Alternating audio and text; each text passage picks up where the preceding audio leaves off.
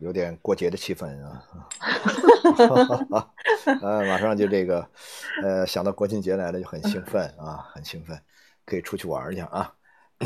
出不去啊，问题是啊，出不去。哎，呃，祖国的大好河山可以去看一看啊，趁这个机会去看一看。啊，嗯，那个呃，刘瑞是不是介绍你是刘刘新月？介绍这个名字是吧？啊，都可以，可以的。啊，就写就就，因为我看到，我才发现你写的名字是刘新月，就介绍这个名字哈。嗯，像我现在已经有陆续有这个呃比较性急的观众 听众都已经到位了哈，咱们社员已经有部分社员已经进来了啊，社员同学们好啊，OK，对，社员同学们好，打个招呼。啊。我们我们今天那个聊了几个，就我大纲里面聊了几个话题里面，第一个可能会稍微有一点，但是跟我们美学公社的一贯的那个套路会比较接近。何哥老师接的吗？啊，对我我知道，没问题。我们先大概是先把这个这叫什么？这个我们自己个人的一些这个经验呐、感受啊，还有一些这方面的一些想法，我觉得可以在前面先聊一聊，然后后面主要是给大家。送点干货嘛，哈，后边啊，具体有些什么好的展可以去看的，啊，对，后面刘老师就，呃，刘瑞，你那边就可以多给大家一些干货，然后前面你，我估计您这边应该也有蛮多就是个人的一些这种体验，我们也可以一起交流一下。应该是学这个，呃，刘老师是学这个艺术史方面的，对，这个专业的是吧？对吧？嗯，我对我是学西方艺术史论的，然后平时也比较爱看博物馆。太好了，太好了，对呀，所以就刚好，刚好对。他是武汉大学的，对武大的啊，对武大的哈，呃，OK，那太好了，嗯。我们就八点准时，因为可能有还有五分钟，社员对有的社员可能会陆陆续续有那么有些社员来了啊，呃，我不知道二位二位这个有什么有什么这个国庆期间有出游的计划吗？啊，呃，其实我是挺想出去的，但是估计不行。我不是手上这个还没搞完吗？啊，有课题，有课题没做完啊。嗯，哎呀，这，嗯 那我国庆期间有一个长线的行程，去那个山西看古建筑，还有那个，嗯，哦，然后有石窟。哦，哦，去云冈，要去云冈看一下是吧？对，山西应该是云冈。嗯，去云冈看石窟。云冈云冈石窟，我还是好多年前去过，现在应该变化不大吧？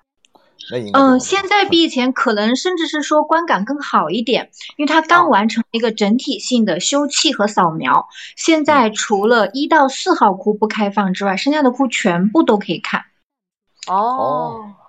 那看来现在是是一个好好好时候啊。对，呃，十月底应该一到四号窟也全部都会开。哦，十月底会开是吗？嗯，对，那时候可以看到全部所有的，更更不容易更更棒啊，更棒。那就说那安排就说，呃，一个可以看得更完整一点，另外一个就是说可以这个避开这个，呃，这个国庆的人流高峰。对，十月十一月十一月左右去看，我觉得那岂不是更好吗？抽空的话，啊，对，这个时间刚好错峰了。哎，敦煌什么时候能够多看几个窟啊？敦煌那边还会再看。其实敦煌日常开的窟也蛮多的，那它一般在旺季的时候呢，像大家都想看的二百八十五窟啊，那这种它可能就不太开。去年是非常短暂的开了一段时间，应该就是去年的十到十一月份他们开了，然后呢平时就会去维护。那其实呢，除了它。呃，封闭不太开的那些窟呢，那像呃千佛洞啊，还有一些七呃五十七窟啊，这种隋唐时期的也还蛮有看点的。那他那美人窟是多少窟？我一下想不起来，五好像也是五十几。美呃，好像四十啊，美人窟是四十，哎，具体多少窟来着？他不也不开的，很多年都没有开过那个敦煌的那些。他们就是会不断的修葺加扫描，然后反正我就我我的感觉就是说，这个确实要是能多看一个，那当然就多赚到一个哈。但是 但是就是说就是说就他们现有的就他们现有的这些呃这些窟啊，或者说是一些我个人的感觉，我那年去的时候好像他们说呃很多也没开，但是呢我觉得已经很震撼了，已经非常非常震撼了，已经非常的享受和这个满足了。我是说那 OK，那这样挺好。我说那以后等到它开的更多，我再再去看。那岂不是可以反复的去去玩，去去那儿感受啊？那那是我们太贪心了，柯老师比较容易满足。我比我比较容易满足是吧？我因为 不我我一会儿我们可以也可以聊聊，我觉得这个。各位亲爱的社员朋友啊，欢迎大家来到我们的直播现场。嗯，呃，今天呢，首先隆重介绍一下我们的嘉宾朋友。嗯，咱们今天请来了这个刘新月老师啊，他是这个一个博物馆的爱好者啊，是毕业于武汉大学的艺术史论的专业的。那现在咱们有一个艺女文化的这个呃一个平台的，他是这个艺女文化平台的一个城市合伙人啊。这位刘老师呢，他也是对各个城市的博物馆啊、美术馆啊都比较熟悉啊。因为我们今天跟我是小明老师，我跟柯老师刚好呢是我们想要聊一个在国庆假期里面啊，如果说我们要有一个这个看馆啊或者说看展的这样的一个计划的话，我们怎么样去打算，怎么样去看？所以今天我们要聊的是一个国庆看馆的一个指南，嗯，那因此请到了刘老师啊，还有我们的大家都非常熟悉和喜欢的可可老师啊，此处掌我我这这啊，好好，我自己鼓掌吧，啊，欢迎欢迎刘老师啊，欢迎刘老师，欢迎刘老师，欢迎柯老师，张明老师，可可老师，晚上好，各位社员，大家晚上好，嗯嗯嗯，晚上好，呃，咱们柯老师，你看我们一开头就先从这个。比如说，我们为什么从一个现代人的生活里面来讲，我们一到假期啊，一到休闲的时间的时候，我们就会想到，哎，找一个这个美术馆啊、博物馆啊，我们来看看展。它其实是我们现在人的日常生活里面的一种什么样的一种生活美学或者方式呢？对，但我其实我我你你提这个问题，其实我首先，呃，我其实想这个问题，我肯定，呃，我还是想先请这个刘老师来回答一下啊，呃，新月老师来回答一下，因为我其实。我觉得他这个工作呀，特别的让人羡慕，呃，特别的这个，呃，很有想象力，呃，包括像刚刚我，呃，我没见过刘老师，但是我听刘老师刚刚说话的声音，我就仿佛置身于一个，比如说国家博物馆里面啊啊这样一个很好的一个呃这个大的这个展馆里面，然后有一个很漂亮的呃很有学养的这么一个这个啊讲解啊讲解员。给我们来娓娓道来的讲解这些文物的故事啊，讲解这些历史的这种啊这种故事。啊，我有哎有这种感觉，我呃所以说这个你刚刚提到这个问题，我也觉得确实是挺非常非常好的一个问题，刘老师，我想听听您这个一些一些看法啊。可可老师说的，我真的超级脸红的。哎呀，别别，反正看不见，看不见，反正看不见。啊，对。像孙呃小敏老师刚刚提到说，我们现代人为什么去看馆？那么其实我的一个直观感觉就是说，博物馆其实是浓缩着我们最多古代文明，或者是说我们人类文明这样一个地方。那博物馆里面的文物，其实都是我们人呃走过的。这样的一些路的一些见证和回顾，那么我们可以从从这些有限的展品中去窥到以往人们生活的一些轨迹和一些文明演进的这样的一些历程。我没有经过恐龙时代，但是我可以通过博物馆里面的恐龙的骨头、恐龙的化石，去想象在那个有恐龙的时代，哦，原来是有这样的物种存在，它又是因为什么原因灭绝的？给我们提供了一个对照。历史演进的这样的一个管道，然后那我没有去，我无法想象说没有电的日子。我们现在习惯了电空调。哎，东北现在就这几天没没电啊，啊，好像有点这意思啊。对不起，对不起，我打岔了。嗯，您继续说。嗯。对，就是我们可能现在已经非常习以为常的日子，哎，那有在想，那生活方式只有这一种吗？那其实我们通过博物馆看到以往的能源、以往使用的器皿，像青铜、陶瓷等等，它为什么又成为了一些非常重要的时代的见证？呃，政权的象征等等等等，都是会跟我们的生活有一定的关系，但又能让我们。脱离可可老师刚才说的日常的鸡毛蒜皮，回回溯到当时，嗯，就我我会觉得看馆对于我们现代人有一些这样的意义。所以我个人呢，每到一个地方去旅行，嗯，会去把当地的博物馆会安排时间去看一看。嗯，那有地方的大馆，也有甚至是说有一些那种县城的那种文物不多的小馆，甚至县城里的那种小馆是吧？哎，我还真没看过啊。包括有些私人的那种小馆都有的，现在对。是是是。对，有些也很有意思。是是是，那我我我我回答小明老师这个问题，其实我没有这个新月老师这么高的高度哈啊，这么高的高度来认识这个 问题。我觉得，哎呀，我就想看馆嘛。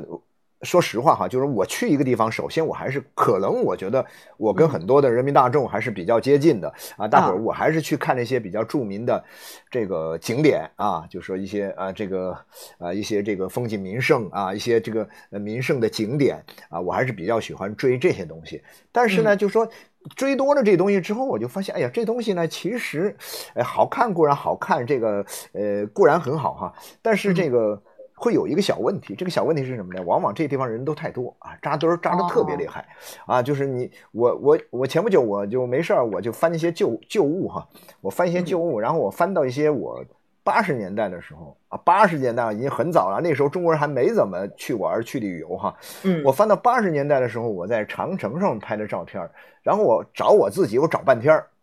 我找不着，变化很大吗？哎，对，这人太多了，你知道吗？那会儿八达岭那会儿人就已经够多了。但是呢，我同一年在北京的时候，我在故那个就是这样的，我在那个国家博物馆里面，我那个呃拍的照片，哎呀，那就特别好，感觉特别好，都没什么人。然后我在这看文物，我在那边看中国史的那个历史的那些历史上那些很有名的文物啊，就这种东西，我所以，我就会说，有的时候呢。很简单，很简单的一个出发点，我觉得就是说，哎呀，我们去看那些东西，当然，因为首先那些东西都在那，你不看就是损失啊，看到你就是赚到啊。但是另外一方面就是说，因为太多的这种好看的东西啊，我们想看的东西确实很多，就恰恰是因为刚刚我说的这个原因，那因为好看的东西多，但是人也多呀，怎么办呢？同样好看的东西，同样有看头的东西里面，哎，那个馆，各种博物馆、美术馆。呃，这个里面呢，却往往是一个很好的去处，所以，我我其实一开始我是有这样一个心理的这个出发点的，所以，哎，但是因为这样进去之后，我看到这种馆里面呢，哎呀，天哪，这个琳琅满目，各种各样的东西，就像刚刚这个啊，新月老师说的这种情况，确确实实各个不同时代向你涌现出来啊，历史啊，文明啊，呃，然后这种艺术啊，你就就那么集中的在你面前展示出来之后，你就会发现。好家伙，这这他给我带来的这种震撼和和这种啊影响哈，就远远不是我们日常生活里啊那些。当然，我们日常我们也不是想否定日常生活吧，就是说日常生活也确实很好，很棒啊。我们每天的工作都生活，但是你光那个不够啊，光那样不够。你所以说你必须要哎有一个假期，或者说呃在城市里就好一点，你就不需要等假期，等这种大的公共假期，你可能有一个周末，你就可以去一个馆啊，就可以去。感受一下就可以去看一个啊某一个主题的这个展啊，所以所以刚才小明老师提到这个问题，然后我会说，确确实实我们呃生活中有那么多好的东西，我们呃这些东西呢，他们是人类几千年来的这种文明的这种结晶。刚刚那个这个新老师也说到了，是浓缩了人类的精华啊，浓缩了人类历史发展的精华。所以在这个意义上讲，我觉得我们作为一个现代人。当你觉得自己生活很慢慢的有点乏味，有点这个贫乏啊，需要丰富自己，需要呃去不断的拓展自己的时候，那去到这个各种博物馆、各种美术馆、各种各样的馆里面去看各种各样的展，事实上是一种非常非常好的一种啊自我拓展的一种方式，也是一个休闲放松的一个好方式，也休闲，也休闲，确实很休闲，对 对对，对它它这个里面呢，其实嗯。包括刘老师，包括柯老师，我们其实有一个问题啊，其实我一直是觉得挺有意思，就是，刚才我们讲的呢，就是毫无疑问，像美术馆呐、博物馆呐，它肯定是属于一个城市的公共的一个文化艺术空间，对，对吧？就是它其实给我们这个生活里面提供了一种文化的语境，就好比我们在家里头，我们成天面对的都是各种俗事、俗物，对吧？对对对对对。那当我们进了美术馆，哎呀，我们马上就跟我们这个生活就隔离开来了，就跟我们的日常的生活里面的这些。琐碎的庸俗的东西隔离开来，我们就进入到一种文化语境里面。哎呀，做一个很高级的、很很对高大上的一个一个空间里面。对对对，你你不管是到一个什么样的一个博物馆，你你呃，这主要是展览是唐代的，那就感觉好像你是进入到一个唐代的这种贵族生活的这个。呃，它的一些细节里面去了，对吧？对，就是你你整个是一个文化语境就不同，所以它跟生活是建立开来的。但实际上呢，就是我们其实有时候在想，艺术跟生活的这个边界啊，它是它是这样建立的好呢，还是说，因为我们有一种说法说，博物馆它其实更多的应该是一种无墙博物馆的感觉，就是艺术跟生活应该没有边界。所以这个问题我不知道，像刘老师是柯老师，你们怎么看？呃。我先先，因为我现在还没想好，我不知道我怎么说啊，人得听刘老师先说。好，嗯，我如果是我去看待生活和艺术的关系，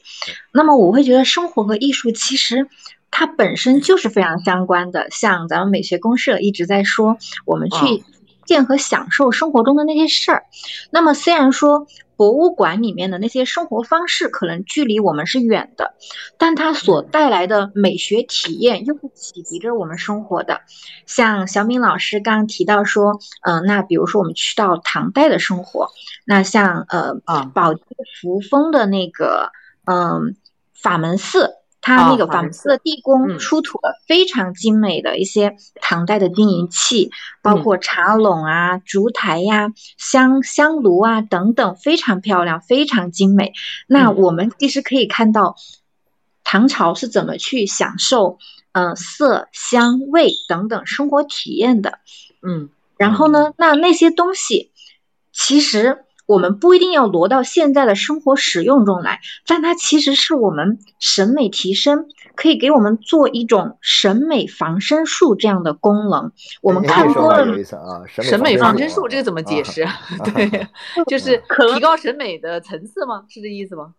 嗯，可能我们看多了美的东西，或者是说是有一些历史文化底蕴的东西的时候，你再去看一些。没有那么精致，或者那比较粗，就比较粗糙的东西的时候，你有一种本能的这样的区隔开来。那美这种东西，有人说像美学，它其实可以说是一门科学。但如果说非美学专业，或者是说有比较深的美学学养的咱们的这种公众来看的话，那么不一定能说出多么高深的理论，但我们本能的就会觉得，哦，美是什么样的。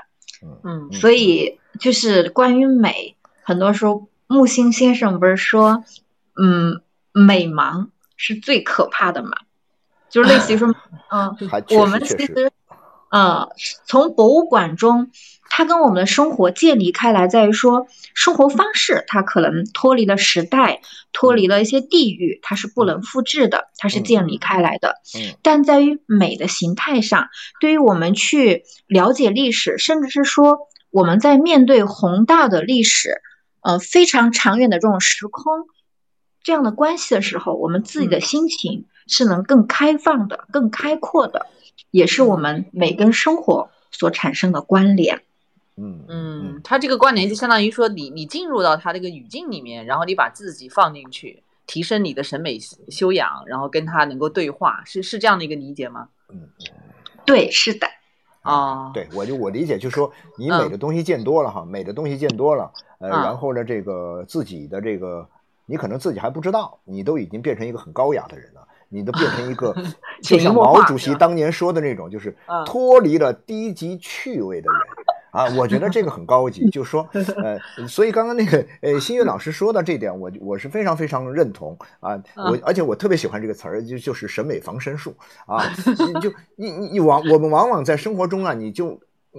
我先不给这些事儿下定义，或者说是去啊去给他们去做贴标签儿哈，但是呢，你会确确实实生活中有很多的事情，其实你不知不觉受到它的影响，这些事儿呢，其实不是好事儿。但是呢，有我并不知道，有的时候啊，我并不知，并不能够说出一二三来。你像比如说，我们讲，哎呀，我们有的时候经常会这样，我呃拿起手机，我到那些呃这个这个这个鹰啊，那个手啊，那上面去看一些视那个短视频的时候，我没说那个不好啊，也，但是我总觉得那个东西呢，好像有点 low 啊，但是呢，你会被它吸引啊！哇，好家伙，你你会沉迷于其中啊！你不停的刷刷刷，一天到晚刷两三个小时的这种啊，这种短视频啊，这种搞笑的呃，这种粗俗而搞笑的短视频，确实让你很很很很很爽的感觉。但说实在的，这个长期看这玩意儿看下来，就是我知道我肯定会变成一个庸俗不堪的人，所以这个时候呢，我需要经常去博物馆啊，经常去美术馆，经常去这种很高雅的地方。我看完之后呢。等到我下次我再去打开这玩意儿看的时候，那那那个那个那些搞笑视频，我根本就不感兴趣了，我很快就会把它给关掉，啊，所以就。提高了自己的抵御这种各种这个庸俗的啊粗俗的 和这种不良这个这个信息的一种这个呃这个免疫力啊 防身就是所以我防身术就好。对所以我我刚刚呢我想谈所以我特别想谈一下我的这种感受。然后但是刚刚说到这个就是关于生活艺术的这种关系哈其实我前两天我正好在看那个一个就是呃当年这个包豪斯的这个学院的一个老师啊一个匈牙利人叫纳吉的一个。一哥们儿啊，这个纳吉这哥们儿他写的一本书啊，其实是他的一些教材，当年写的这些教材的一些内容的整理，大概是，呃，那个是那个书的名字叫什么？摄影啊，什么绘画、摄影、电影啊，就那么看上去很平凡的、很普通的名字。他在一开始就抛出了像刚刚小明老师您抛出的是同样的问题啊？是吗？啊，对对对对对对，他就。那个刚刚柯老师说到这一段，就是呃，我们对一个就是艺术跟生活边界的问题，实际上我们之前在那个美学公社里面我们也聊过，当时聊有一期那个博伊斯的，我不知道刘老师您您应该对博伊斯也挺了解的，对吧？呃，那个没有特别了解。啊，然后我们聊到真听课。那我来说一说一下，就是博伊斯这个问题上面，他其实有一个解读。就博伊斯他说的这个“人人都是艺术家”里面，然后呃，博伊斯的这个观点里面呢，他其实是把“人人都是艺术家”这个抛出来之后呢，他其实是认为艺术跟生活的界限是非常模糊的。这个就跟最早的就是我们在二十世纪早期那个杜尚的那套东西是比较相似的。杜尚他为了把艺术跟生活的这种边界的问题说清楚，他是直接把一个现成品放进美术馆里面的。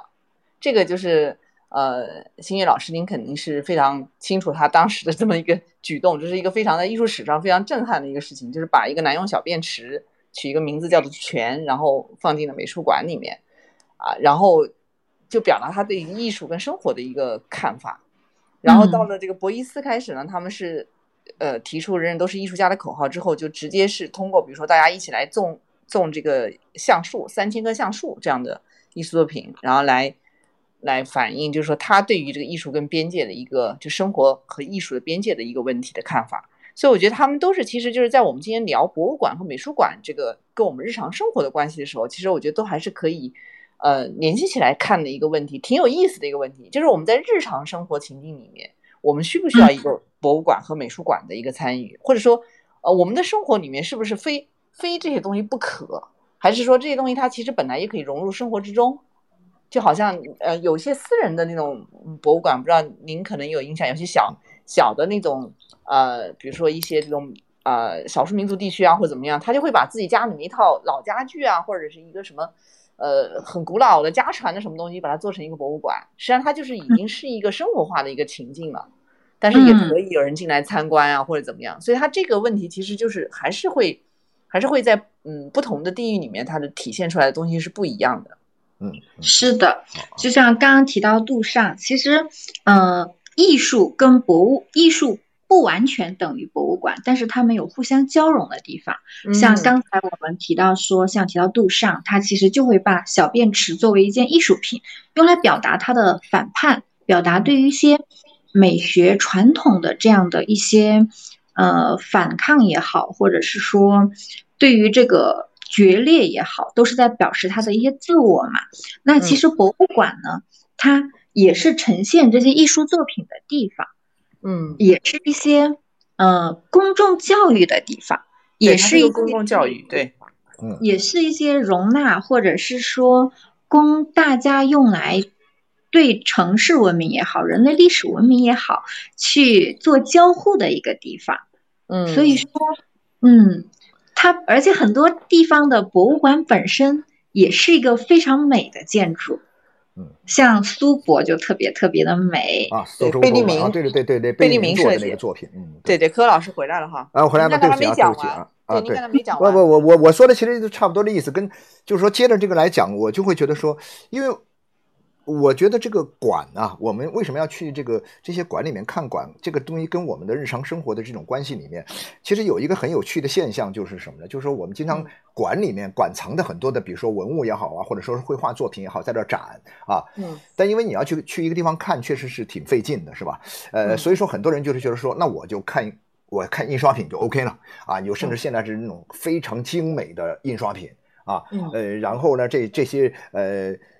你看得很清楚啊，然后很多的细节也会被放大，特别是在互联网上，它有很多，数字数字啊，数字的博物馆，它里面很多东西放得很好。那所以很多人就说，那我到这儿看就行了，我不用去这个博物馆看啊，嗯不用费那么大的劲啊，还还得花钱啊，还得嗯去那儿看。但我觉得这个事儿呢，我是这样看，因为结合我自己的感受来讲，我特别是看到很多，比如说很著名的，比如举个例子来说，我们大家都知道的蒙娜丽莎这这这这这这幅画啊，这幅达芬奇的这幅作品，那嗯很多人其实。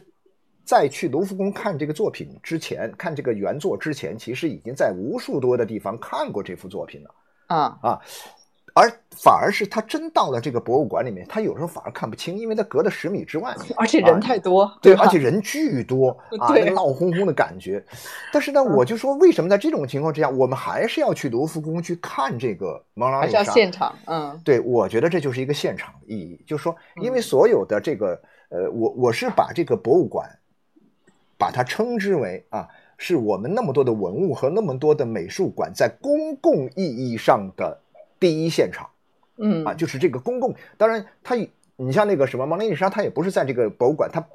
最早不是诞生在这个博物馆里面，它诞生在达芬奇自己的生活里面啊。然后呢，很多的文物，它像刚刚咱们提到的很多的文物，它都是在那个文物所在的那个地方，它是原来人们生活的一种啊，他们日常生活的一个。器物啊，或者说是一种这个呃某嗯某某一个挂在墙上的一幅画呀等等。那，现在到了美术馆，但是现在我们讲的是公共艺术这个层面上讲，公共空间这个层面上讲，嗯这些作品所在的就是馆藏的这些藏品，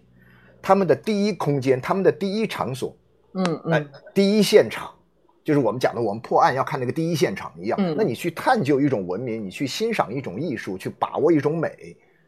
这个第一现场是非常非常重要的。呃嗯呃，特别是在互联网时代的今天，当我们一切都可以足不出户的情况之下，突然你发现你在互联网上你得到了所有所有的东西，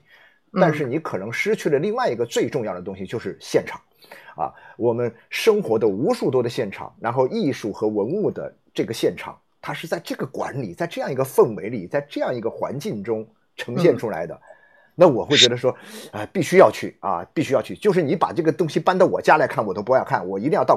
馆里去看。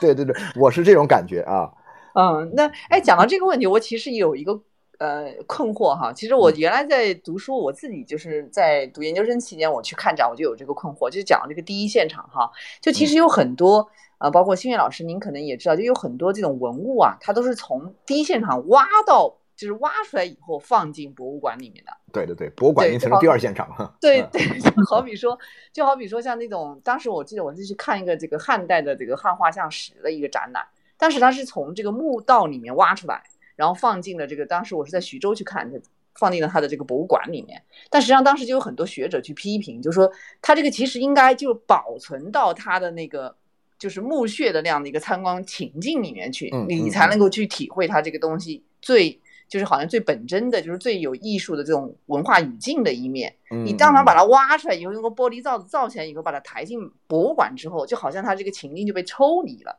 就嗯因此他就会觉得他这个艺术的这种效果，或者说他的审美意义就削减了。我不知道像两位老师，你们是怎么看这样一个问题？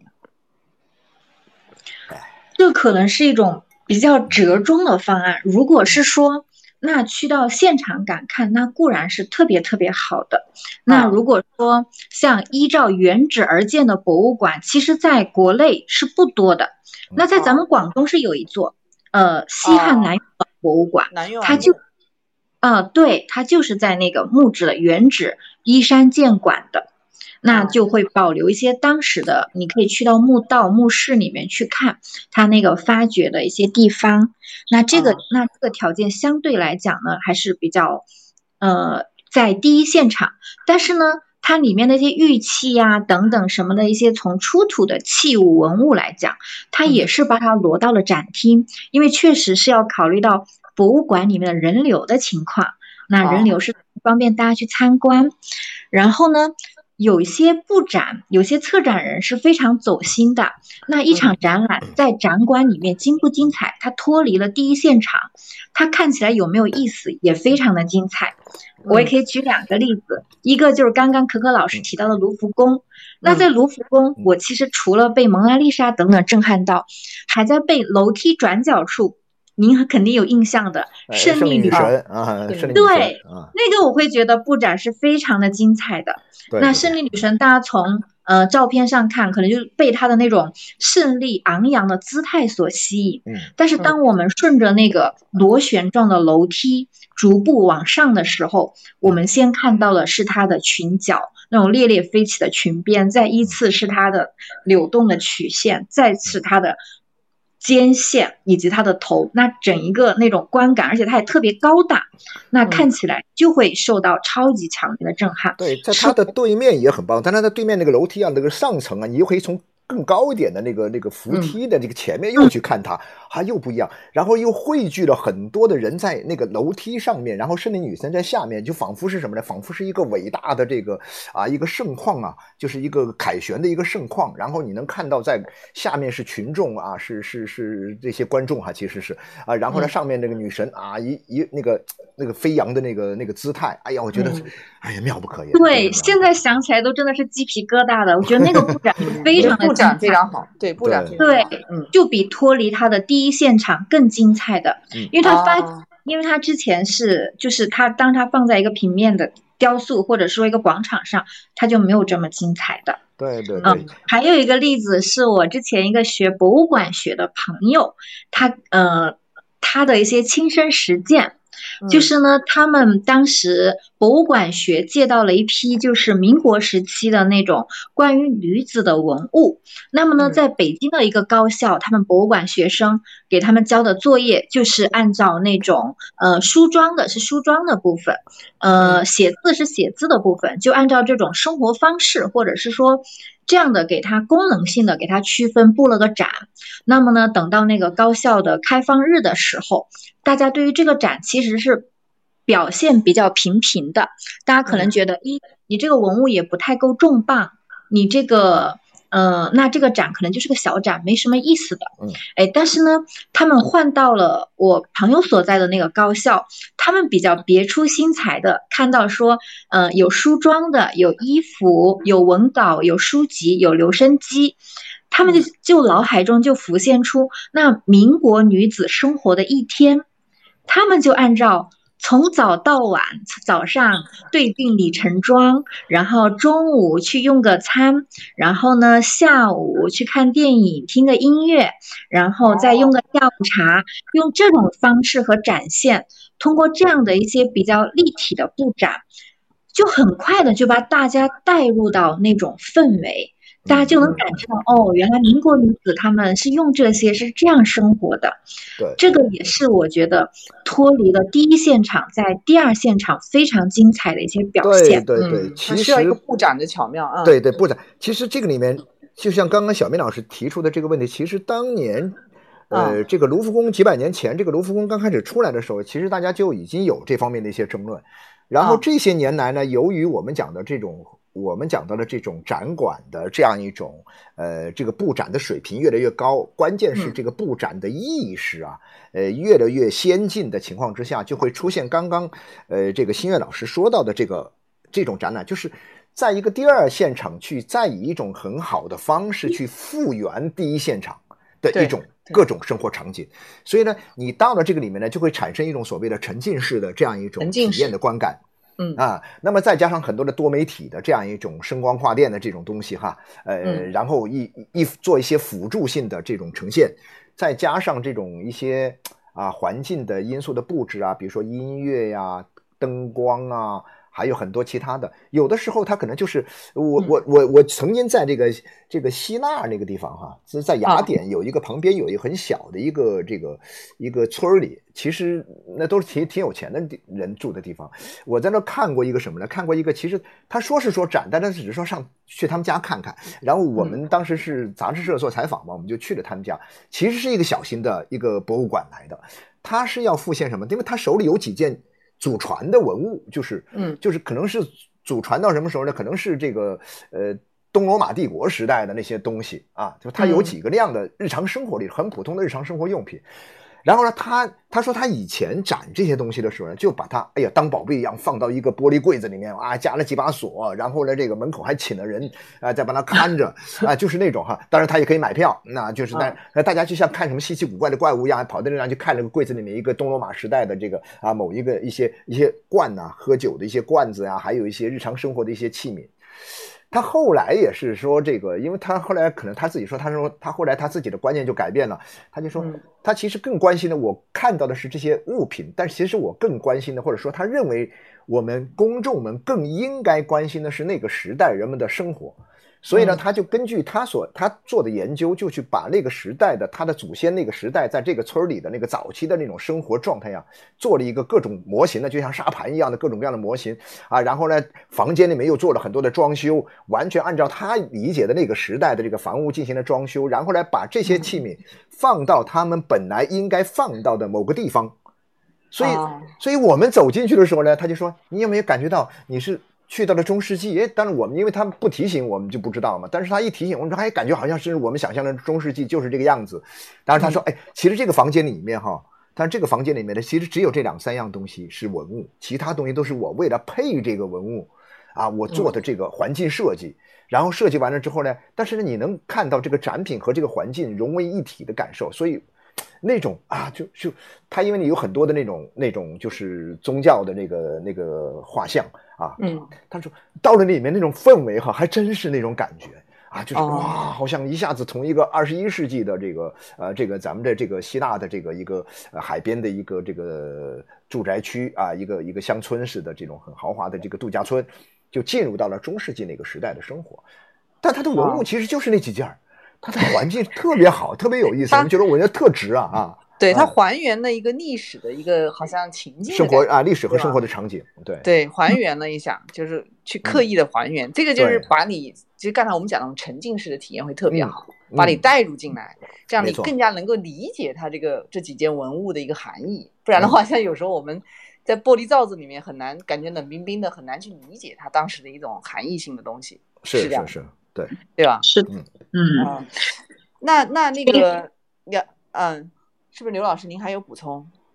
呃，这也也正好想到了前些天我们去呃那个一个博物馆的老师，他提到了一个很有意思的观点，就是说现在大家评估呃哪个博物馆是一级馆是重磅的馆，都是拿它的一级文物啊，拿多有多少套啊这种事情来去衡量。那其实有些地方的小馆也非常的精彩，嗯，呃那。你可以了解到的是，可能是当地的民居的生活，那当地的一些人文的环境也非常的有意思。那么当然也不是说大馆，呃，用一级文物这种方式就一定是不好的，那只是说，嗯，对，还有更多的方式嘛，还有更多的标准，标准可以多元一点，对吧？对，对，标准也是多元的。那么我们去选择馆的时候，也仅可以去把目光。聚焦在你喜欢的东西上，多多去探索。像刚刚，嗯，周可老师说，那我们去看到呃那些第二现场，经过了一些人的理解，把氛围感通过少量少量的文物，通过把氛围感塑造起来，也是非常非常棒的观展体验。嗯，然后上次那个老师用了一句比较话糙理不糙的事情来话来总结，就是说，其实有时候吧，我们去评估一个博物馆值不值得看，就拿它有一级文物有多少件来说，约等于我们买衣服不强调美感，只看它质量。嗯嗯，只看它是不是耐磨啊，不求最贵，但求最好。嗯，就是什么材料啊，就看这些东西，对吧？但实际上就是因为因为衣服漂不漂亮，它还是一个美学问题，所以有时候就是每个人的标准是不同的，对吧？对对对，是，嗯嗯嗯。明白。那那我我其实现在就是开始想跟两位老师聊一下，就是我们一些具体的问题了哈。嗯，你看这个，眼看着咱们还有几天就要到国庆长假了。今年国庆长假来讲的话，可能很多嗯、咱们的朋友啊，包括社员啊，我们都呃不一定会出很很多远门，可能就是在附近啊。啊，或者是在自己的城市里面啊，对，嗯。或者国最多国内吧，反正就是嗯。你最多是在这些地方可能转一转。那这样来讲的话，比如说我们想要安排一个这个假期里面有一些看展的、看博物馆、看美术馆、看展、嗯。看馆的这样的一个体验的话，那或者说我们有没有这样的一些推荐？就国庆假期有的呀看看什么展？有对对对对，博物馆界也是要冲 KPI 的，金九银十呢，好展特别多，是不是？是吧？太好了，每年下半年好展都超级多。嗯嗯嗯，嗯啊，那给我们推荐几个，然后我们来对对对，要。要请那个，嗯请刘老师给我们推荐几个啊。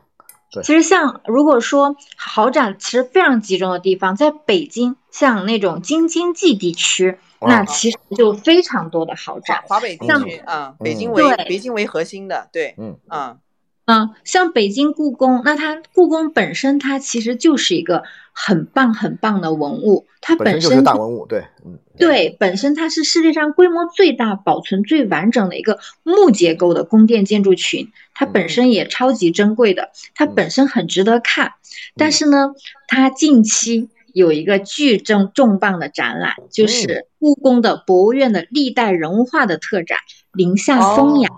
嗯，因为故宫呢，雅哦，对，故宫它其实藏了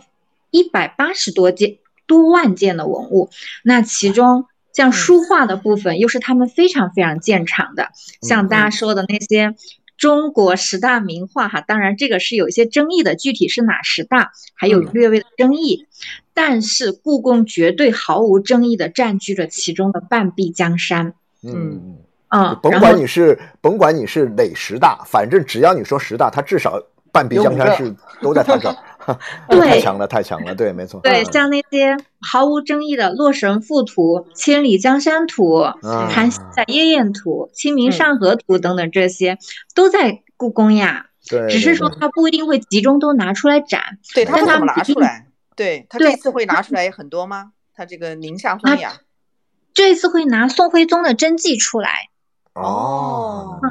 那除了宋徽宗的呢，他其实还有很多很多的高仕图，就是啊说去描绘那些呃，像那种幽居在林泉时期的，像魏晋时期魏晋风流提倡的那些隐居的那些这种生活方式啊，他们的嗯嗯文人嗯之间的轶事啊、雅趣，像这种。呃，那这一次林下风雅展，像琉璃堂的人物画，就是那个嗯呃也有展出。然后那个宋徽宗的听琴图也非常的哦棒，有展出的。这些都有啊听琴图会出来啊，对，然后像李唐的采薇图，采薇图就是嗯讲在首阳山下的一些故事，嗯嗯，这些都有在展出，包括像石涛的那些哦人物故事图，嗯，都有展。哦，这个听起来蛮热血沸腾的，但但好像是我我也对，好像是不是已经开展了？已经有开展呃是吧？就是九月份应该是从九月份开始展，一直展到十一，呃，一直展到十月底，十月三十一。哦哦，那那就哦。好，那就好，因为我我其实特别怕什么呢？怕这么好的一个展哈，比如说我在人多 十月一号那天开展，那崩溃了，我觉得。那是啊，对但估计这个你已经展了一段时间之后呢，已经那些狂热的第一批的狂热的爱好者已经去看过了 啊，所以这个时候去看，我觉得还是特别合适的啊，呃，就是说对。至少来说这个是一个好的机会啊，对嗯，，其其实故宫博物馆我一直是觉得特别好，真的是它本身也好，啊它的展览也好，但是唯一就是人实在是太人人多，所以说这个时候呢，但是也没办法，我跟你讲也没办法，那就是错开你这个高峰期还好的。啊，还是可以错开的，还是可以错开的。反正，但是有我有一个建议啊，我就说你要是在安排自己行程的时候，反正故宫这个地方这个点儿。一定嗯是一整天啊！你你不要贪心的说，我今天上午故宫，下午再在边上的什么什么地儿在一块儿商量，这这绝对没有可能啊，绝对没有可能。你这一天可能都不够啊，所以说你就整整一天，你必须安排给这个故宫啊。这里面你除了看这个宫殿建筑啊，看这种环境啊，然后呢，你就能够看这个展，我觉得你就特别划算啊。除了一些这种呃特展之外，它平时那种常设展也特别棒，像它的珍宝馆呐、钟表馆，他都有对对对对对对对，这是珍奇异宝，大家都是平时都看得津津有味的啊。嗯，对呀，那毕竟是历代了历经了好些代皇帝的珍藏嘛，没错。然后它时常也会去更换一些，那它真的可以说就是中国古代最大的。就是中国最大的古代艺术的博物馆。那像从新石器时代的玉器，它也有；明清的金银器，它就更多了。青铜器它也有，陶瓷那瓷器、陶器它也。都非常的丰富的，并且它也算是常换常新。真的在故宫一天，你中午还能吃一个故宫餐厅，然后，呃，你春天去有春天的好，秋呃那个秋天有秋天的美，那叶子都黄了黄，红的红也特别的漂亮。但是我冬天下雪就很也很好。好像是这个故宫里面还除了展他自己的宝贝，还展别的东西。对，他他有好像是不是这段时间有一个什么，有一个这个关于敦煌跟故宫的一个联手的一个东西，是不是有这么一个展啊？是吧？果然有我我因为我听旁边听人说这个事儿，因为大家一般来说是啊，说故宫是故宫，敦煌是敦煌，两边好像不挨着啊。但是好像据说是敦煌有一个展是在故宫里面做的一个特展。嗯，可可老师关注超级多的，没错，最近就是有一个叫做“敦行故远”的故宫。敦煌特展，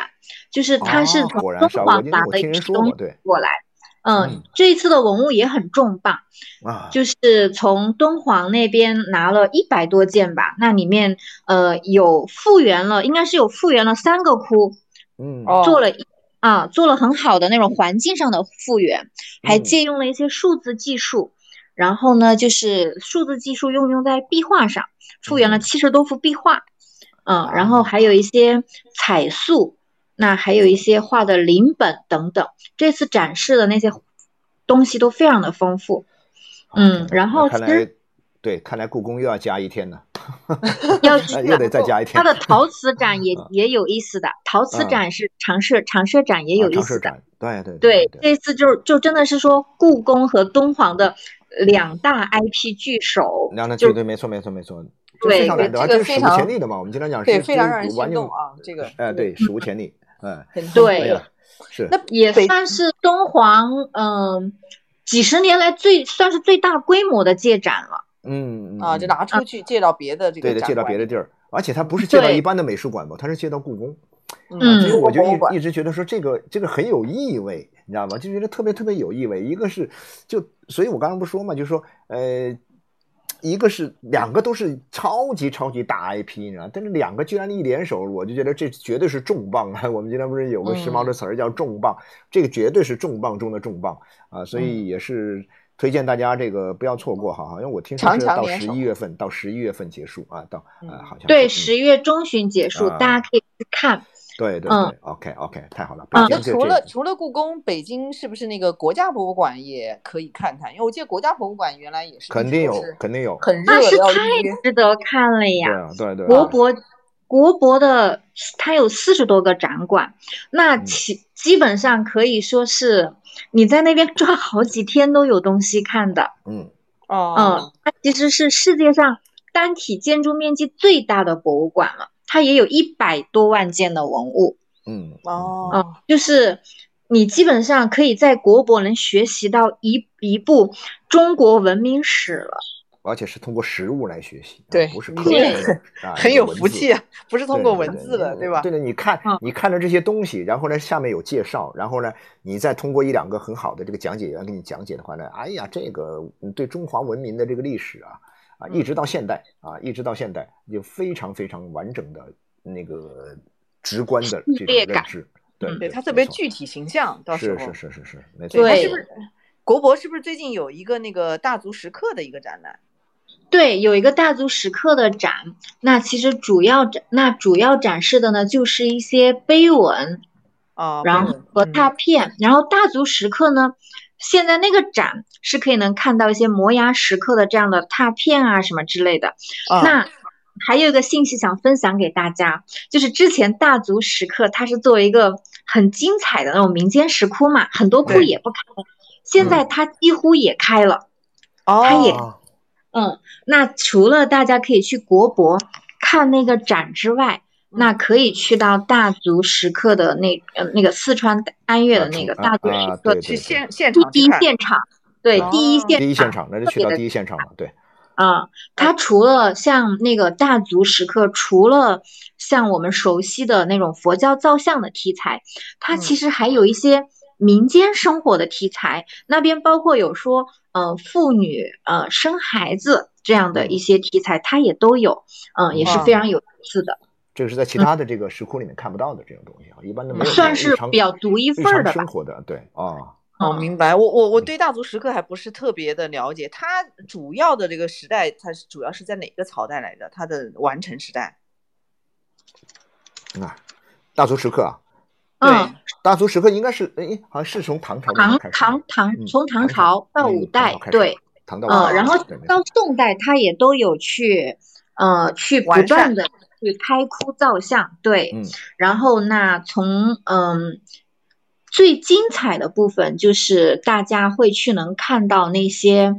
嗯应该叫做七轮的那个菩萨像，嗯，反正就是特别的嗯有，就是很震撼。啊，因为它其实是有比较多的民间的一些部分，还有一个巨大的卧佛在里面。啊，对，对那个卧佛很出名，对，嗯嗯，对对，那那介绍完北京的这些嗯博物馆啊，那呃，新月老师，您您还有没有什么就是其他的地域来讲？因为我们可能有的朋友他们是在华东啊，因为刚才讲的是基本上是华哎，北嘛，你说上海，哎，我？在啊那个那个新月老师介绍之前，我就想先我先赶紧的把我的一个呃，在刚刚前不久刚刚在上海看的一个展，嗯啊，这个一个馆呢，给大家分享一下。啊，您介绍一下。啊，对对对对对我这个因为我是上个月我去的这个上海啊，去上海来办点事儿，然后呢中间就抽了抽了那么一天时间，就去呃去看了一个一个美术馆啊，就是嗯七月份刚刚开张的一个新的美术馆，就是浦东美术馆。哦，浦东美术馆那个超重磅的，哇哦！啊，对对相当 OK。关键是说这个美术馆，先不说话，这个美术馆本身，第一，它的建筑是这个嗯法国这个让呃让卢尔呃卢维尔这个设计的嗯一一个非常酷的一个啊一个现代的一个建筑。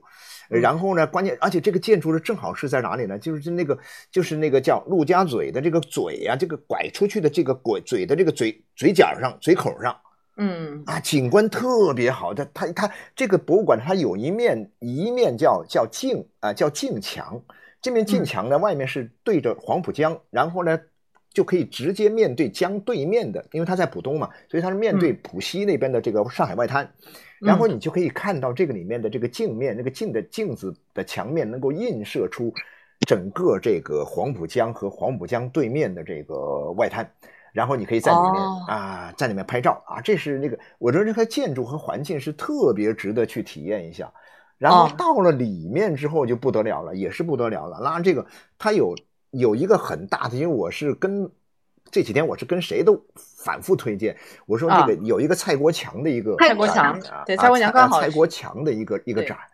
他那个我们知道蔡国强的东西，你有时候你就烟花一放就没了嘛。啊，嗯你能够看到蔡国强的这么多年来的那些最著名的那些作品，他从这个构思开始，怎么样去一步一步的实现，然后在实现的过程当中，他留下的那些啊那些印记，然后呢，最后他完整的把他整个的一个创作过程一个都哎留存了下来，你能看到很多的这个画面、影像的画面。啊，光影的影像画面，你也同时能够看到他在做爆炸的时候，啊，当时那些、那些烟花的那种那个在现场爆炸所留下的那些遗迹，然后呢，同时那种爆炸效果，呃，炸到纸上，炸到那个布上，能够啊这个投射出来的那样一种，哎呀，很离奇的那种感觉，非常棒的一个展览啊！我这个是蔡国强的一个展啊，就远行归来，啊、真的是哇，我这个我之前就听过介绍，对，很对对对对对，是很嗯棒很棒的啊、对。然后它还有一个展，这里面是这个西方艺术爱好者们肯定是很很喜欢，而且看完之后肯定会。呃，非常满足的一个就是这个呃，伦敦的这个叫什么？这个不列颠泰特美术馆啊，我们知道泰特美术馆有哦两个嘛，一个是泰特现代馆嘛，还有一嗯个是泰特这个不列颠馆嘛。呃，嗯然后这个不列颠馆里呢有好多的，比如说有这个呃钱纳菲尔派的这个画家的作品，还有嗯什么呢？还有这个透蜡的啊，透蜡的作品嗯啊，呃然后还有什么呢？还有这个谁的那个那个康斯泰啊，康斯特布尔的那个最著名的那个风景画那，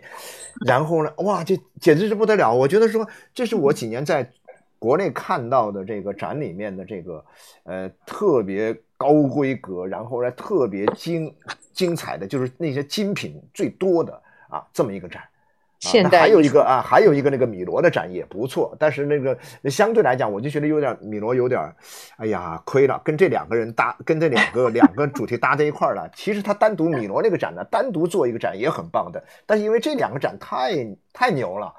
就好像有点，哎，有点这个 啊，有点这灯下黑的感觉了哈，就有点啊。但是呢，不对比不伤害，对吧？对对对对对，但是所以我就会觉得这个馆是很是上海是这个馆。那很值得看，那还不用说，那西岸的那个一个整个的美术馆群啊，那么多的什么龙美术馆呐、西安美术馆呐，那么多油罐美术馆呐，那边一片环境也是极其高雅啊。然后呢，这个呃馆也很漂亮，然后里面的展品啊，现在我因为我没有具体去查了，因为我在上海时间短，我就没去看了，因为之前去看过两次，所以我就说去上海了，我就先作为一个刚刚从上海回来的这么一个这个呃。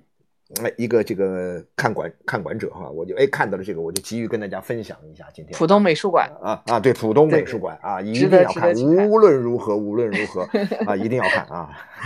对，刘刘老师，您对上海那边有什么推荐吗？就是我们江浙沪一带来讲，刚刚可可老师推荐那几个展真的超级棒的，就是那个，以我也是上上周刚去看过，当时其实就是看到那个奥菲利亚的那个。嗯。哦，奥菲利亚那个米莱斯的那个米莱斯的那个那个奥菲亚，对，嗯。对，那个就非常的震撼，一眼就觉得就是书里的那种形象。对对对，你都你知道，我有一我去那个我在伦敦，我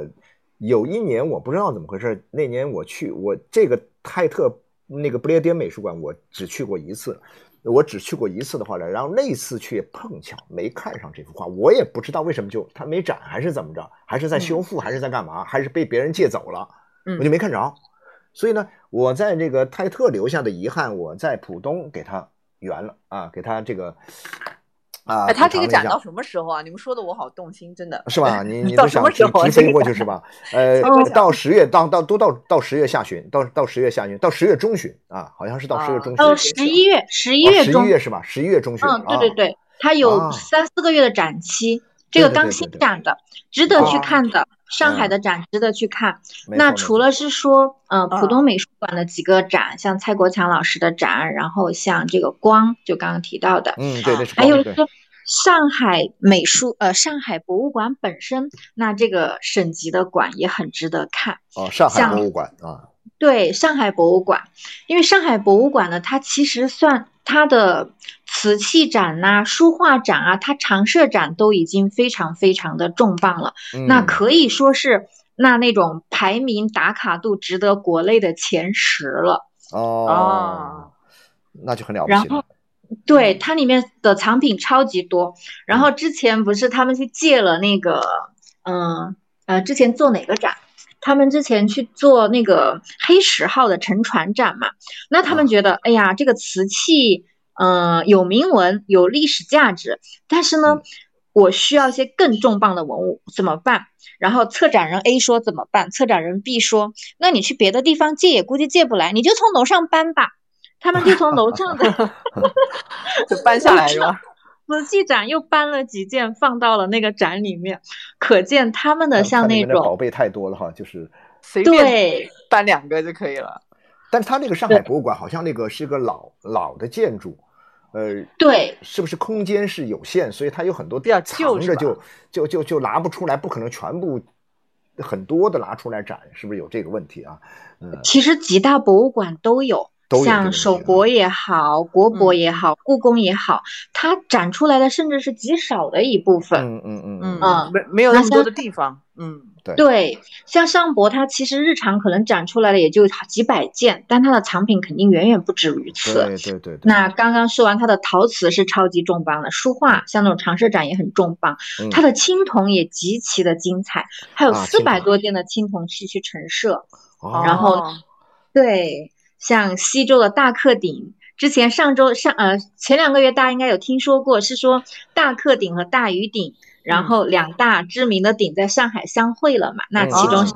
上海博物馆就藏着其中一个大克鼎。哦，大克鼎是上海博物馆的，嗯，对，包括像春秋时期的子仲江盘，然后这些都存在上海博物馆。对，我觉得就说去这个博物馆里看这个叫什么，这个这个这个这个青铜的感觉特别好，我不知道怎么回事。我穿越了我我我对不是对，确实有种穿越感。然后呢，你知道吗？那个里面的光悠悠的，然后呢，哇，这个神秘兮兮的感觉，然后哇，青铜在里面发着幽光，它其实有没光，但是你总觉得它那种状态太离奇了。反正我。这些文物里面哈，你比如说像陶器呀，呃，像其他的一些石器呀等等哈，呃，然后哪怕是像玉器啊什么的，都不如我看这个青铜器这么震撼。我特别爱看青铜器，好看极了那种。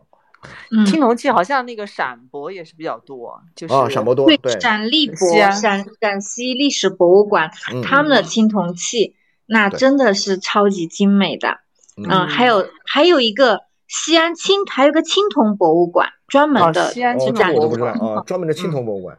对对对，那也是一个专门的呃主题的展青铜的博物馆，非常的震撼。所以陕西去也超级多馆可以刷。对对对对对，刷历史陕西这些东西。对，陕西省内都有三百三四百家博物馆了。那像陕西历史博物馆，然后刚刚提到的那个青铜博物馆，还有西安碑林博物馆啊，然后还对对对，呃，还有西安博物院，然后像法门寺都超级精彩。对对对对对，都你每个馆都可以看一天。是是是，对，我觉得不，其实我觉得这里面主要是这样，就是说，其实很多人的概念里面呢，真的是像我觉得我们一开始的第一个话题还没聊透，但因为没办法。但是你比如说，真的是很多人在这个呃，就是在看馆这个问题上，他总觉得，哎呀，那都是古早年间的东西，那那老文物有什么好看的？我不如去看一个什么桂林山水啊，啊青山绿水的，或者说是这个啊奇峰那个叫什么，呃，就他就。对这个东西他没有一种意识，但是好，当然好就好在，我觉得说，除了这个一批这个专家呀，还有这些各个博物馆他们自己不断的去宣传，不断的去介绍。之外，我觉得类似于像我们这这种啊，不断的去苦口婆心的去去去去去去去求大家去看，让大家去看是吧？我觉得对，没错没错，还是起了一点作用的。所以所以说今天你像，所以我为什么这样说呢？我就会觉得说，因为有些馆呢，像刚刚呃新闻老师说到的这个，比如说像西安的很多馆，西安的很多那些馆，很多人觉得说我到西安。那呃，我就是去看兵马俑啊，我是看这个这个什么城墙，我就看这个看碑林是 OK，但他们没有觉得说那些馆，觉得哎呀，馆那些太高深了，太古老了啊，然后这他会有这种距离感啊，他会有这种距离感。但是现在我就说，呃，这种距离感的消失，随着我们现在人。嗯的一个什么呢？呃的这种我们接受信息的这种途径呢越来越多啊。你比如举个例子来说，有有些东西，呃，我去问过一个朋友，他他他也在我我们以前认识的一个朋友，我们居然在浦东美术馆相遇了。他我我说你为什么跑这儿来看？我说我以前我没听说你是喜欢看美术馆的呀，你现在你你也来赶这时髦吗？他说也不是，他说。因为我总觉得什么呢？我看到有人在介绍蔡国强，啊啊，他说这个，那我别的不，我蔡国强我也不懂啊。但是我总觉得，我总印象总记得那个给我带来的震撼，那个当年这个奥运会的这个那个那个现场啊，对那个大脚印，梆梆梆，那个对大炸出来天花。因为他说，他说我在公号其他的公号上面看到了有人介绍蔡国强，然后呢就顺便就介绍到了这个美术馆。哎，他说，哎。我至少对这个大脚印感兴趣，这个是我的一段记忆，我我有很深的印象。然后在这个时候呢，哎，我正好在上海啊，他在上海人，那说那我就去看一看。然后一看，哇，不得了！他说，那以后他说，他他后来那天跟我说，他说我看完这个馆以后，我打算在未来的这个每一个周末哈，我都要把上海的某个馆都看一看，很多那些那些馆。他的这种状态，我觉得可能在一定程度上，我我讲这个故事，其实是想跟我们的很多的朋友来说这个情况，就是说，你可能在某些地方接触到了某一些的信息，然后呢，能够满足你的各种好奇心和求知欲的，然后呢，还有一个更高级的满足你的自我塑造的需求的，嗯，呃，这样一种可能性的实现的话呢，博物馆是毫无疑问是可以满足到你的啊，只是你以前不知道，你现在得去赶紧去看，哪怕你今天是从零开始，从第一个馆开始，呃。啊，对对对，我就想，对，就是说我们的生活里面其实可以增加一点点这个内容。没错没错，因为确实，刚我听这个听新月老师说到的这些馆哈，这些啊，你比如说北京的、上海的这些馆，这些馆说实在的，这个呃，平时生活中生活中的很多人，有时候我就包括我的学生啊，我们经常跟他讲这东西的时候，哎，去过北京没有啊？说当然去过，北京肯定去过嘛。那这个，那我说，那你这个展你去过没有啊？啊，有没有去看？什么时候去？当时刚去，刚去，那正好那有一个展，你怎么没去看呢？他说我没去看啊，我就去打卡了，我到景点去打卡，我去怎么怎么着？呃，我去什么南锣鼓巷，我去那些时髦的地方，或者说去那些。但所以我觉得说，呃，聊这东西的话呢，咱们聊这个，因为因为。里面确确实实有一些是属于什么呢？就是一直待在那个地方，他那个馆就在，就好像说我以前我老家我在我在江西南昌，我我是我离开南昌之后，我离开南昌的时候，我是三十多岁离开南昌了。我离开南昌，你知道吗？我跟你讲很搞笑的事，我们南昌有个江西历江西博物馆，江西博物馆就在那个广场的那个八一广场的那个那个八一起义纪念碑的下面。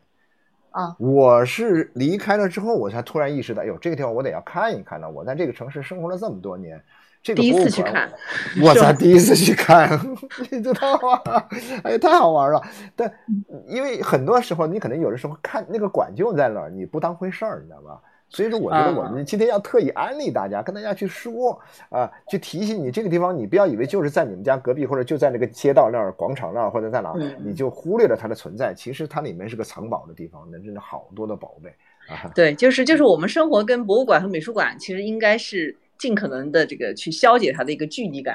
尽可能把这个边界给抹掉，对吧？对对对对。开头这个问题上来讲，对，那那就是说这里当然会有些规矩哈。我觉得就是说，我们现在看展，你也不是说那种傻乎乎的直接，哎呀，你想看展你就来说看就看。你现在没那么复，没那么简单啊。以前基本上是想看就看，现在呢，你要掌握各种信息啊。然后呢，关键的最重要的，我觉得是现在因为是后疫情时代嘛，我们说，嗯，你要看展的话呢，呃，你得预约。啊，到网上去预约，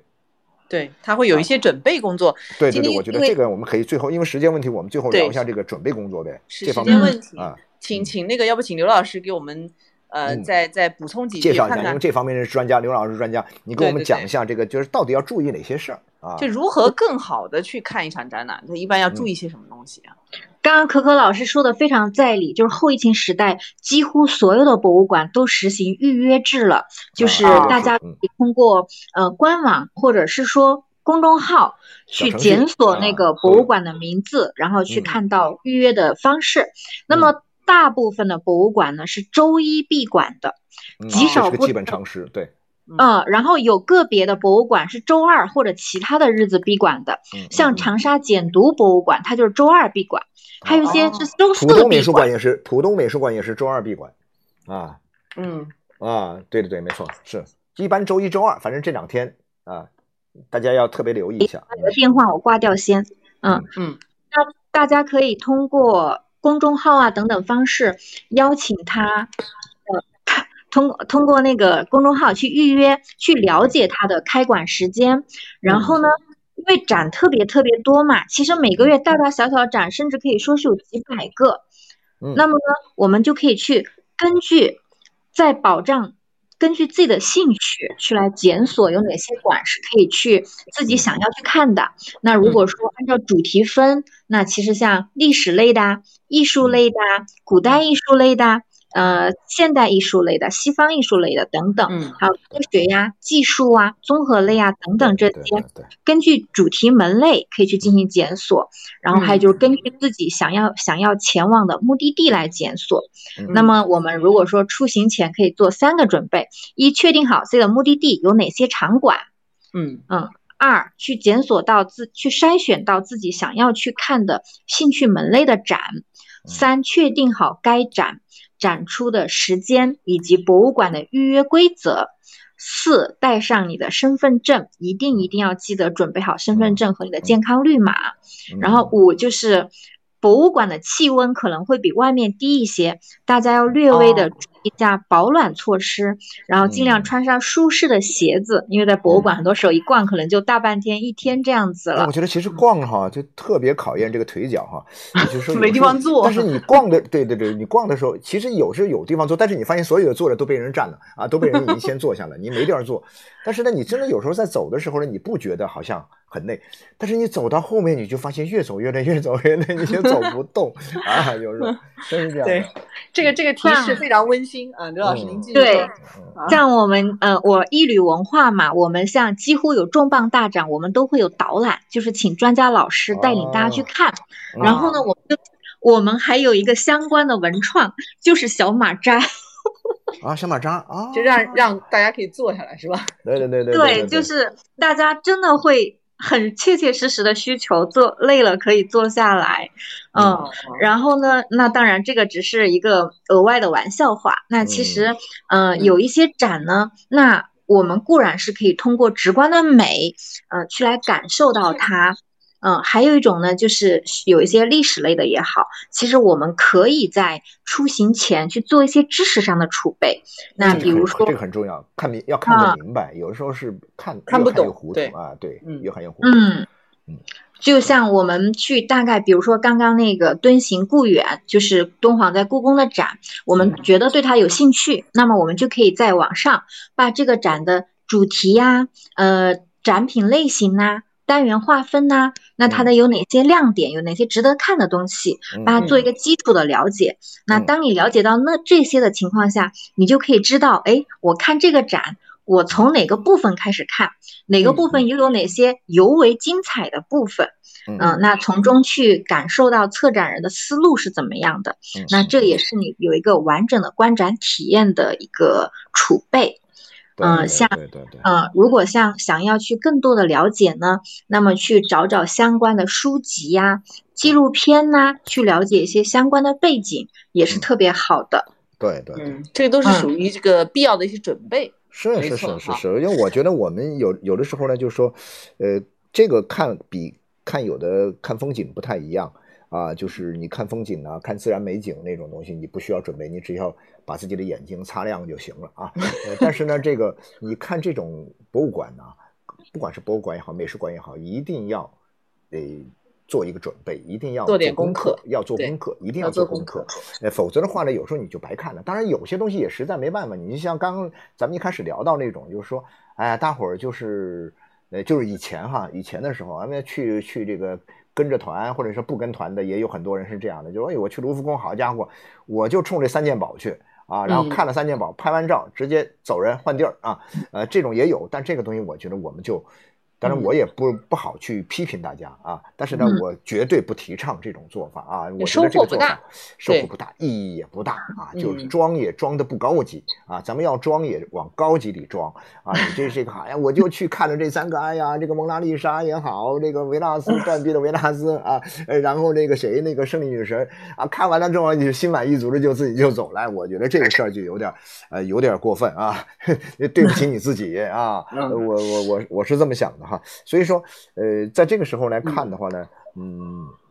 咱们看完做一个充分的准备，然后呢，因为我的理解是什么？就是我们看管本身是个学习的一个过程啊，然后在这个学习的时候呢，你一定要做好准备。你如果你不准备的话呢，你什么也学不到啊，学不到就好可惜啊。对，就可 惜了，确实是。这个今天因为这个时间关系呢，我们呃就聊的，我觉得其实是有点好像没没聊。透的感觉哈，意犹未尽。还有最后一句，我想补充一下，就刚刚，嗯，可可老师提到说，呃，博物馆的讲解。那么其实呢，博物馆很多博物馆都有讲解的，但不是说每时每刻它都有。那如果说大家想要听讲解怎么办？那其实可以，一是。呃，提前去了解那个博物馆的讲解员什么时候去讲解，如果可以就凑博物馆的讲解员的解说时间。那当然不一定都凑得上。那么还有一种选择呢，就是很多博物馆会有一些讲解器，它就是不太受时间限制的。很多时候就在博物馆的前台。讲解器，对，嗯，对，那个讲解器。还有一些博物馆呢，是它有在公众号或者 App 上面呢，它有一些讲解。你可以去关注或者扫对应展品上的码，就能获得讲解了。对，现在因为通过这个了解一个作品、了解一个展品的这种途径和方式，确实越来越多。对，它新媒体手段现在越来越好了，方便了。就是你扫个码，我记得现在好多博物馆都这样，扫个码就可以帮你讲解。只是它那个讲解确实也不是很透，就是稍微的要结合自己的研究嘛，是吧？还是要做一些功课才行。我我想再看看有没有观众，呃，有没有咱们的听众啊，就社员朋友会有问题的，因为现在时间比较那个，如果有问题的朋友们可以就是点一下这个发言，我这里就能看得到，看看有没有想跟我们的嘉宾，想跟我们两位老师有交流的，咱们的社员有没有？有没有？啊，如果是没有的话，我们。今天的这个直播的聊天的话题就差不多了，对对对，差不多结束。那行行行，对，好像每次大家都听得特别陶醉，都忘记举手发言哈，举手提问。对，好像每次咱们都都嗯比较少有这个加入进来交流。没没事，那没关系没关系，我们就当大家都呃都已经听明白了，而且而且是都很满足，很很认可了啊。呃，对，没错，嗯。嗯，谢谢大家，谢谢大家。嗯，对，嗯，也也谢谢咱们今天请的这个嘉宾老师啊。啊，对，哎呀，谢谢这个心愿。哎呀，我我真的，我作为一个这个，就是属于这种看热闹型的这种喜欢看展和看馆的人来说，我我自己今天做这样一个节目，我自己我也受益匪浅，真的我受益匪浅啊。特别是国内这块地方的话，以前真的是相对来讲就是。呃，知道的不太多啊，知道的不太多，看过一些展，但是相对来讲看的少。那今天一听我，我都觉得我要制定一个在未来一年里的这样一种看馆计划啊！哇哦，期待可可老师的看展是是是，那以后还得向这个具体的我要做这个东西的时候，还得向这个啊新月老师请教啊！你到时候不敢当，不敢当，大家 可以一起讨论，也一起结伴去看展。啊，那太好了，太好了，太好了！那把这个观展的这种学习的机会也当成一种我们啊交朋友啊，我们一起社交方式哈。我觉得这也是我们这个时代看展的一个特点嘛，啊。对对对对，而且会很有收获，所以我们很有收获。对，跟好的好的，跟各位朋友们分享这样的一种生活方式，我们多多看展。好的好的好的，行行行。啊，那谢谢各位社员，我们今天的直播分享就到这里结束了。好的，好，谢谢大家啊，谢谢新月老师啊，大家晚安，拜拜，晚安，好好好，再见，再见，再见，嗯，谢谢小敏老师，谢谢可可老师，好的，谢谢，谢谢，谢谢，哎呀，好的，嗯，开心，开心，嗯，拜拜，好好，拜拜。